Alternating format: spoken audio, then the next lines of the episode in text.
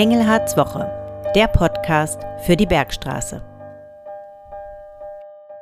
Hallo und herzlich willkommen zum Podcast Engelhards Woche. Mein Name ist Cornelia von Posa und ich begrüße Sie zu unserem Podcast für die 19. Kalenderwoche. Das dominierende Thema in dieser Woche war und ist der Flüchtlingsgipfel, zu dem sich gestern die Ministerpräsidenten der Länder mit dem Kanzler getroffen haben. Und auch wir kommen an diesem Thema natürlich nicht vorbei.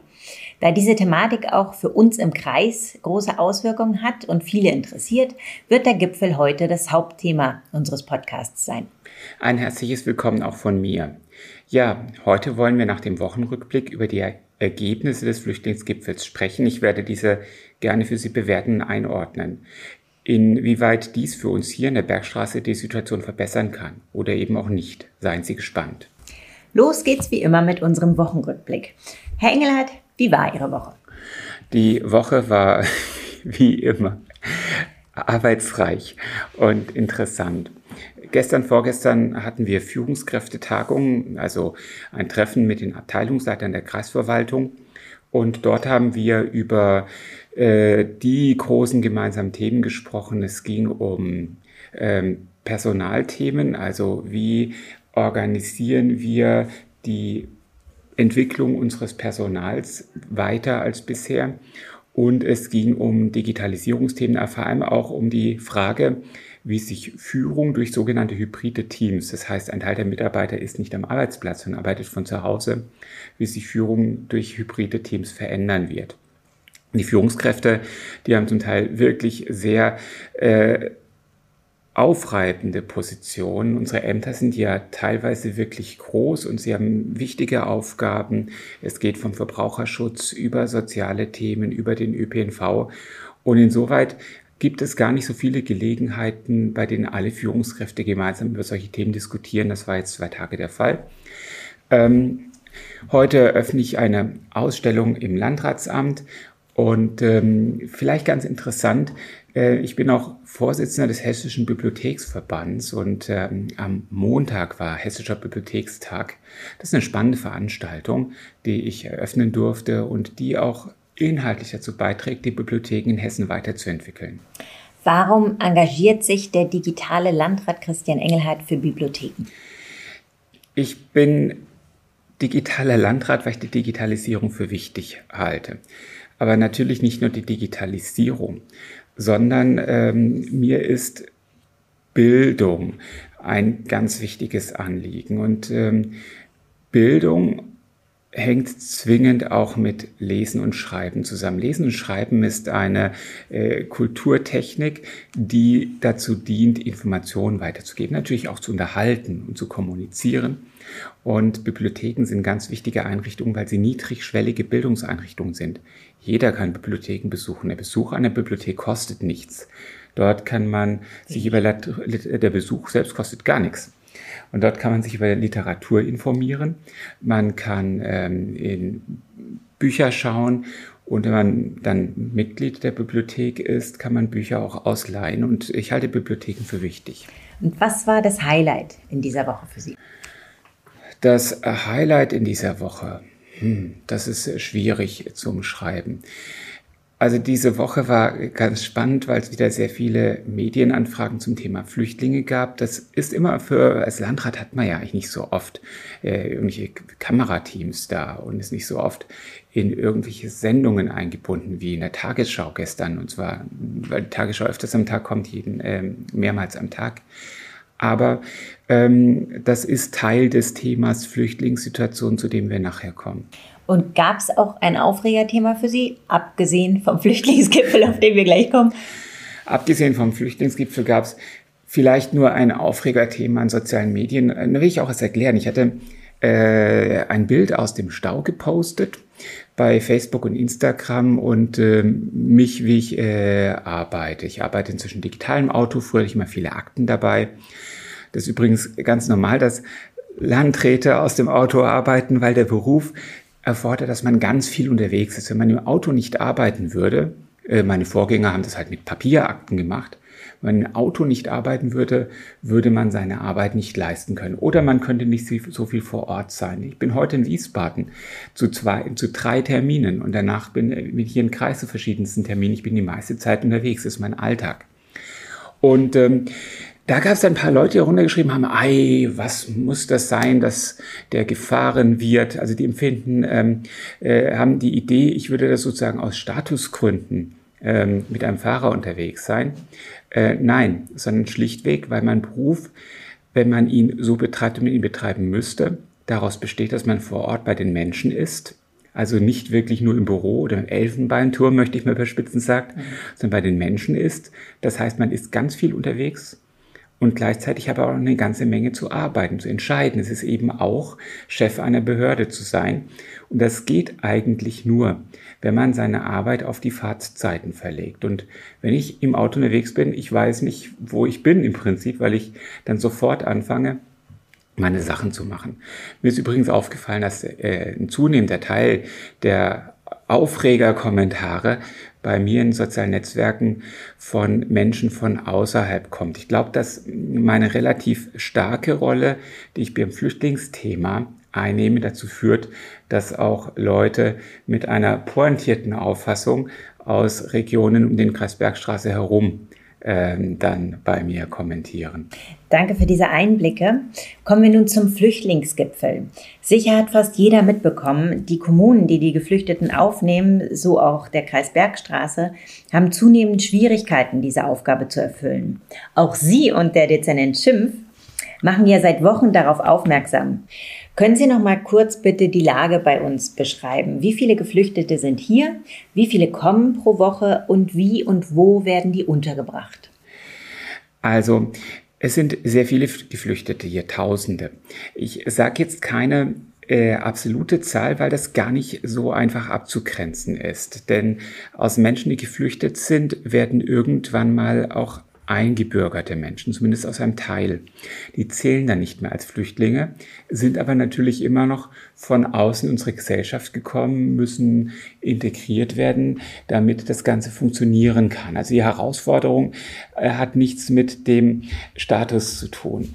Ähm, aber es sind im letzten Jahr etwa 4000 Menschen in den Kreis Bergstraße gekommen und äh, in diesem Jahr schon 700. Und die Anzahl der Menschen aus Drittstaaten nimmt zu. Mit Blick auf Deutschland sind im ersten Quartal 2023 mehr als 70 Prozent mehr Geflüchtete gekommen aus Drittstaaten, also aus allen anderen Staaten aus, als der Ukraine, als im ersten Quartal 2022. Pro Woche waren es in den meisten Wochen dieses Jahres so in etwa 60. Ähm, Aktuell sind es ein bisschen weniger. Ja, und wo werden sie untergebracht? Ähm, der größte Teil der Geflüchteten, die dieses Jahr zu uns gekommen sind, sind in den großen Gemeinschaftsunterkünften. Also Zeltstadt in Bensheim, in der Känguruinsel, in Großrohrheim, in, ähm, in Lindenfels, im Luisenkrankenhaus, ähm, zukünftig auch im Bruchsee-Hotel oder im Containerdorf in Bürstadt, das wir gerade aufbauen. Wir weisen ja allerdings die Geflüchteten auch seit Anfang Mai den Städten und Gemeinden zu und die haben verschiedene Lösungen erarbeitet. Noch nicht alle haben eine Lösung erarbeitet. Aber zum Beispiel Lampertheim hat die ähm, ehemalige Forstschule vom Kreisfeuerwehrverband übernommen und wird dort Geflüchtete unterbringen. Das werden allerdings, und ist auch unser Ziel, kleinere Einheiten werden, weil sich nur aus kleinen Einheiten heraus integrieren lässt. Zugegebenermaßen für Integration ist die Forstschule in Lampertheim, weil sie abgelegen ist, auch nicht die optimale Lösung, aber ist erstmal eine Zwischenlösung. Nun ist die Lage schwierig, nicht nur bei uns, ähm, sondern auch in vielen anderen Kreisen. Und der Wunsch nach Änderungen in diesem Bereich war sehr groß. Daher gab es besagten Gipfel gestern. Es wurde lange diskutiert. Was ist schlussendlich rausgekommen? Es ist viel zu wenig rausgekommen, muss ich zunächst einmal sagen. Und ich bin vom Ergebnis enttäuscht. Ich mm, war gestern Abend ja auch noch mal im ZDF zugeschaltet und ähm, hatte mich davor mit der Journalistin unterhalten, weil wir haben alle auf das Ergebnis gewartet und ich habe gesagt, na hoffentlich kommt kein Ergebnis raus, was nur der Fahrplan für weitere Diskussionen ist. Das kann man eigentlich jetzt nicht mehr bringen und genau das ist rausgekommen. Im Großen und Ganzen ein Fahrplan für weitere Diskussionen mit einigen konkreten Punkten. Ähm, das stößt bei mir nicht nur auf Frustration, sondern auch auf großes Unverständnis, denn die jetzige Situation ist ja keine Überraschung, sondern wir rufen seit Monaten um Hilfe. Und eigentlich wäre von der Regierung mit diesem großen Stab an Fachleuten zu erwarten, dass äh, die mit sehr konkreten Ideen in solche Gespräche gehen und dann auch mit sehr konkreten Ideen solche Gespräche und Vereinbarungen und echten Maßnahmen solche Gespräche beendet werden. Im Raum stand eine Milliarde Euro, die in diesem Jahr noch für die Flüchtlingshilfe äh, quasi an Länder und an Kommunen fließen soll. Wird das was bringen? Wie schätzen Sie das ein?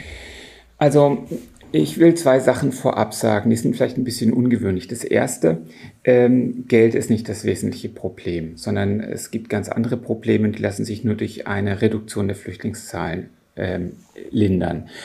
Das Zweite ist diese Diskussion zwischen Bund, Land und Kommunen, wer am Ende zahlt, ist zwar aus Sicht der politischen Akteure wichtig. Na klar, wenn ich etwas nicht bezahlen muss als Landkreis, sondern das Geld vom Land oder vom Bund bekomme, habe ich mehr Mittel für meine sonstigen Aufgaben, die ja auch wichtig sind.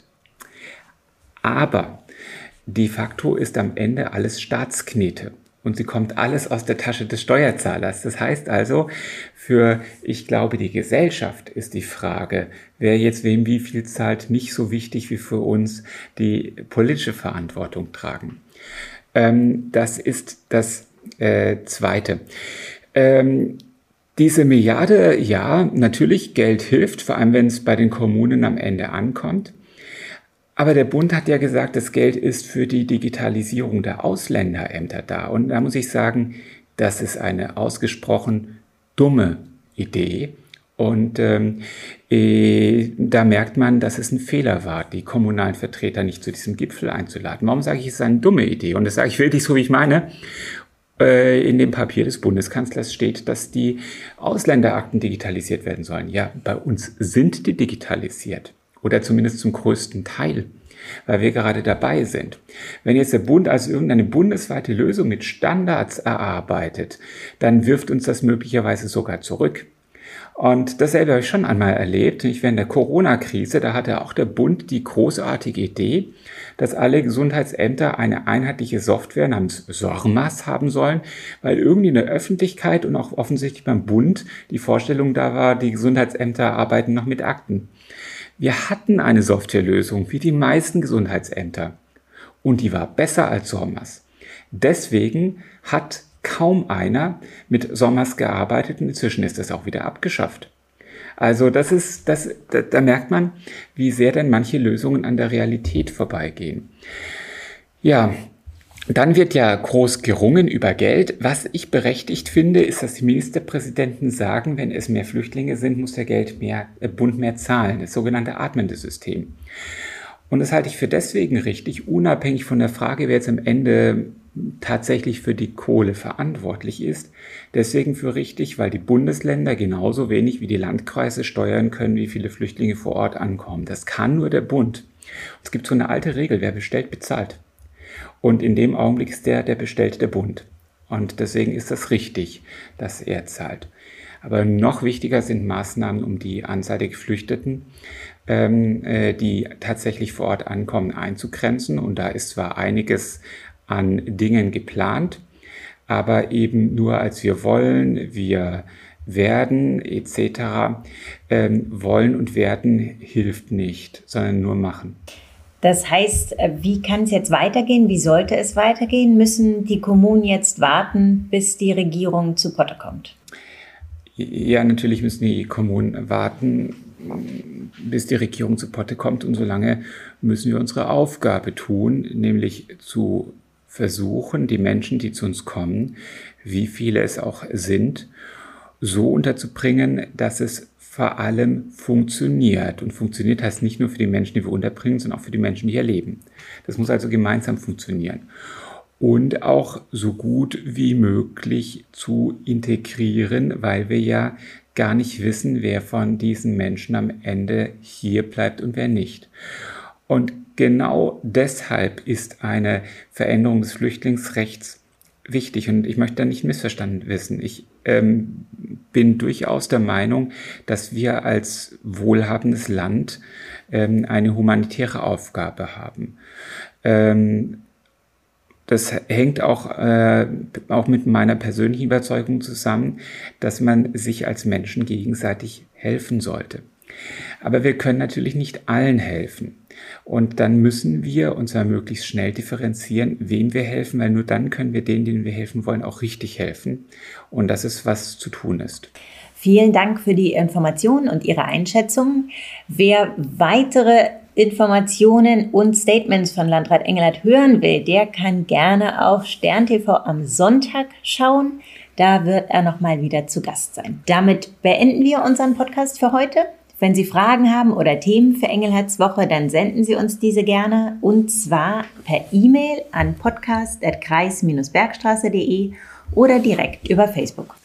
Machen Sie es gut. Ich wünsche Ihnen eine tolle Woche. Bleiben Sie gesund und besonnen.